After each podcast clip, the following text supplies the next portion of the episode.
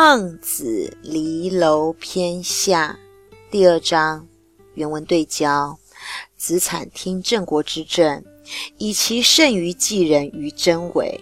孟子曰：“惠而不知为政。”遂十一月屠刚城，十二月于梁城，民谓并射也。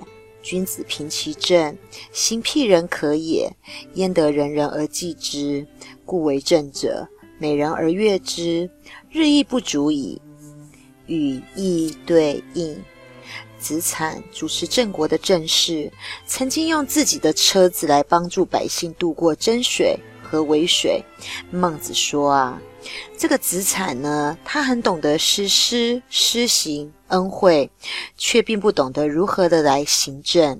如果十一月修好的行人的桥，十二月修好行车的桥，百姓就不会为了渡河而发愁了。君子啊，只要治理好政事，出行时让行人回避都是可以的。哪里用得着一个一个人来帮助来渡河呢？所以呀。治理政事的人，想要一个呢，一个个使劲讨人欢心的话，那样子的时间哪里还够用呢？子产啊，主持郑国的政治，用自己的车子来帮人渡河，就是渡过这个真水和渭水。孟子便说道啊，子产呢，与其用车来帮人渡河，还不如修建桥梁。